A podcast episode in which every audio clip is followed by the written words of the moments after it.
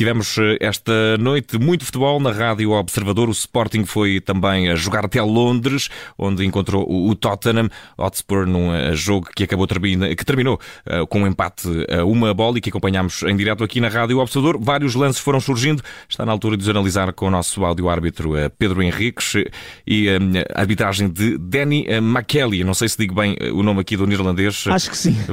Pedro, mas certo é que o árbitro da partida tem 39 anos e esteve a conduzir a arbitragem deste jogo, que foi bastante intenso, sobretudo no final, jogo entre uh, Sporting e Tottenham, que começou com um amarelo para Coates regressado à titularidade no Sporting.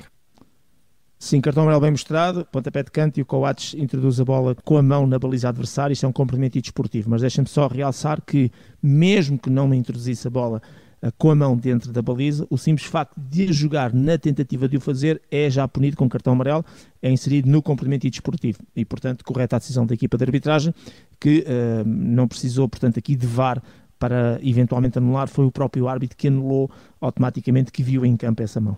Minuto uh, 41, Pedro. Uh, um, aliás, 52, uh, temos um Exato. penalti, o penalti que é reclamado de porro na área do Tottenham. Muito foram reclamando os adeptos e também o banco, mas na tua opinião, aqui nada ficou para marcar.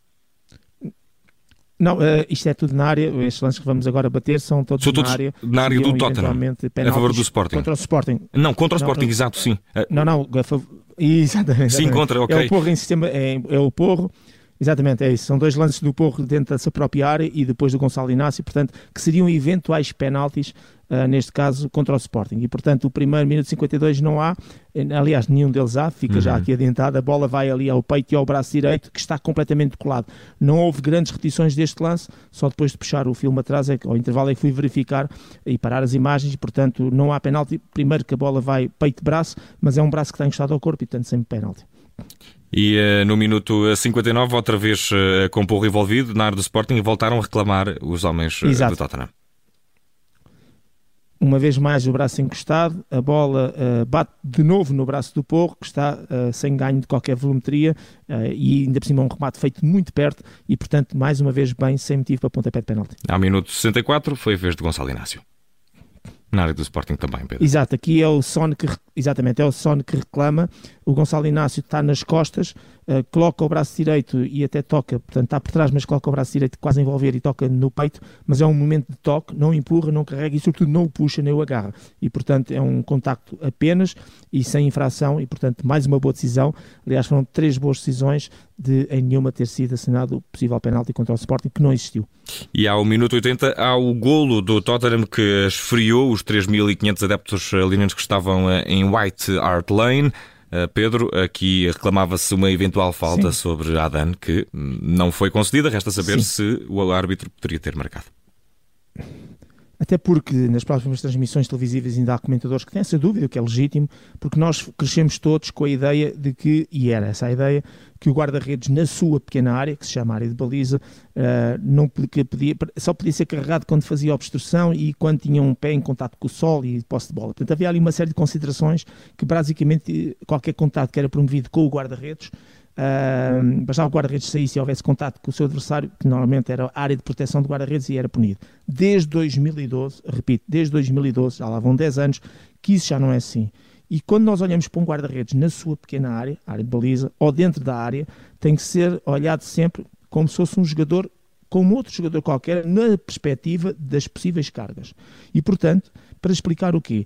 Que o guarda-redes tem uma, uma possibilidade, é que dentro da área pode jogar a bola com a mão. E ao saltar, e muitas vezes chega mais alto que os adversários e vai jogar a bola com as mãos, aí sim, se um adversário saltar, e muitas vezes com a cabeça, ou utilizar os braços no salto e acabar por tocar naquilo que é as mãos ou no corpo do, do guarda-redes e com isso desviar da trajetória, é uma falta, mas é uma falta como seria sobre outro jogador qualquer. E é bom é que este esclarecimento não é opinião porque as pessoas depois dizem, não, isto não é opinião, isto é a lei. Depois a interpretação de cada lance, entre o que é que é um contacto normal ou o que é que é uma falta e uma carga ilegal, aí depois as pessoas podem, obviamente, discordar umas das outras, inclusive de mim. Neste lance concreto, o Bentancourt salta claramente na vertical. Utiliza os braços para saltar na vertical, não abre os braços e quem vai ao contacto é o Aden que sai, de, de digamos, de, da sua dita pequena área, percorre a sua pequena área, é bom relembrar que área, esta pequena área, que é a área baliza em 5 metros e meio, e que vai ao contato, chega tarde e é ele que vai chocar contra o Betancourt que é diferente de se o Adam tivesse a saltar, por exemplo, na sua vertical, ou mesmo que fosse invadir outro espaço e o adversário a saltar abrisse os braços, tocasse-lhe nos braços, carregasse, etc. Portanto, neste caso concreto, é bom as pessoas começarem a perceber, e os guarda-redes também têm que saber isso, que uh, isto mudou, e já não é de agora, há 10 anos, e portanto aqui não há, o simples facto de haver contato no guarda-redes não significa a falta. E portanto, neste caso concreto, para mim, boa decisão, como foi para o árbitro, como foi para o vídeo-árbitro, porque o Bentancur é que salta na vertical e quem vai ao choque com ele, é, efetivamente, é o Aden e, portanto, não há qualquer infração, muito por causa desta alteração da lei. E uh, minuto 83, eh, amarelo para o Garda, Pedro. Sim, há um corte de um contra-ataque. É a entrada em si já é faltosa, mas negligente. E depois corta também ali um contra-ataque. Minuto 95, Tottenham chega ao 2 a 1, festa fervorosa dos ingleses em White Hart Lane. Festejava também António Conta, que não gostou nada do que se seguiu porque o golo foi anulado. Resta saber se foi bem. E bem, foi uma boa decisão. E, e aquilo que me incomoda aqui é ver uma máquina a trabalhar que, se, que a agora, e sobretudo ao nível fora do jogo, é máquinas, é linhas, embora não seja ainda a tecnologia perfeita, semi-automática que vamos ter uh, no Qatar, é uma tecnologia já muito próxima, ainda mais evoluída que aquela que nós temos até cá em Portugal, e mesmo assim discute-se um, a questão da, da interpretação e daquilo que aconteceu, quer dizer, é, ainda por cima estão a discutir sem eles verem as imagens, portanto é qualquer coisa impensável. Posto isto, porque é que uh, o lance é bem decidido? Porque a bola é cruzada para o Kane, perdão, para o Emerson Royal, que é o número 12, e no momento em que o passe é feito para o Emerson Royal, ele não está fora de jogo. Ponto número 1. Um. Ponto número 2, o, o Royal, o Emerson Royal, quando salta e cabeceia a bola, é aqui neste momento que temos para a imagem. E quando ele cabeceia a bola, vai fazê-lo, e já vamos falar no, no, no jogador que é o Nassim, no, uh, no jogador do Sporting, que é o Nazinho, que está, o Nazinho, perdão, que está no meio e que a bola lhe vai bater. Portanto, vamos aqui analisar primeiro cabeceamento Emerson Royal e no momento do cabeceamento, e temos para essa imagem, e pomos a linha a passar pela bola, que é isso que conta, é onde está a bola, o Kane está adiantado, nomeadamente um dos ombros, adiantado em relação à linha da bola. E quando um jogador está adiantado em relação à linha da bola, desde que só tenha, como era o caso, um adversário pela frente, que era o guarda-redes, está em fora de jogo. Portanto, quando o, Emerson Royal, número 12, faz, digamos, o cabeceamento para o Kane, o Kane está adiantado. E como o Kane é que vai receber a bola, está em fora de jogo. A questão que se colocava aqui era, atenção, que a bola não vai diretamente do Emerson Royal para o Kane, porque entretanto bate no Nazinho. E agora, até este ano, foi feito e reforçado por causa do gol anulado ao Benzema no final da Liga dos Campeões, por causa daquele gol do França-Espanha, do, do Mapé, uh, também questão de fora de jogo, foi clarificado este ano, para não haver dúvidas, o que é que é. A bola tocar uh, de ressalto, ressaltar num jogador, e quando ressalta num adversário, portanto, neste caso ressaltou no Nazinho e vai para o seu adversário, significa que se é ressalto, mantém-se a questão de ser fora de jogo, como havia, que é diferente de um jogador, neste caso o Nazinho, jogasse a bola deliberadamente. Ou seja, é como se ele jogasse, se ele tentasse interceptar a bola, jogava deliberadamente e ao fazê-lo colocasse no seu adversário, aí sim anulava a posição porque vinha do adversário. Sempre que a bola ressalta num jogador, mantém-se exatamente a questão do fora de jogo. E foi isso que aqui aconteceu.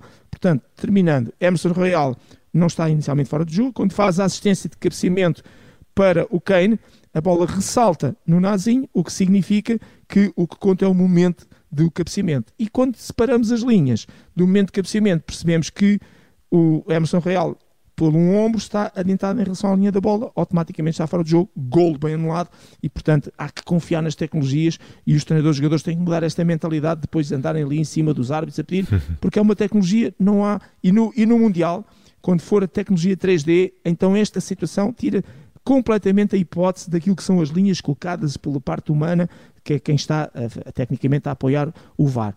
Aí então vai ser mesmo tudo máquina, tudo computador e não há como pôr em questão, só se começarem a questionar o algoritmo, mas isso também há, há gente para tudo. nada, nada podereis contra o algoritmo, dizemos eh, nós. António Conte vai também perder Exato. uma desculpa e todos os treinadores latinos que gostam muito de reagir estão bem perto de perder a desculpa para, para essa reação, mais eh, perto também da verdade do futebol. E hoje saiu beneficiada. Que nota merece o árbitro eh, Pedro Henriques, Danny McKelly? Sim, vou dar uma nota positiva, nota 7, um bocadinho mais alto aqui do que o outro, porque um, um, todo este lance que foi aqui envolvido é lógico que teve também VAR, mas ele teve muito bem em três, em, não só no amarelo do gol anulado ao Sporting ao minuto 41, como depois três situações de penalti que ele não assinalou.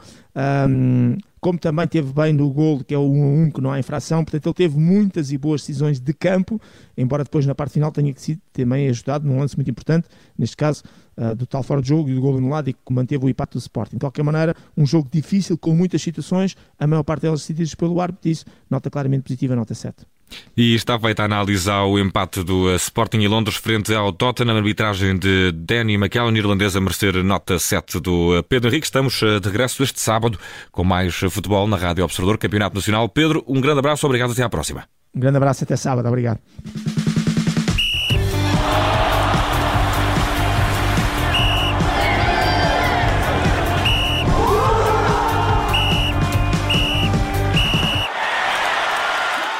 Rádio Observador.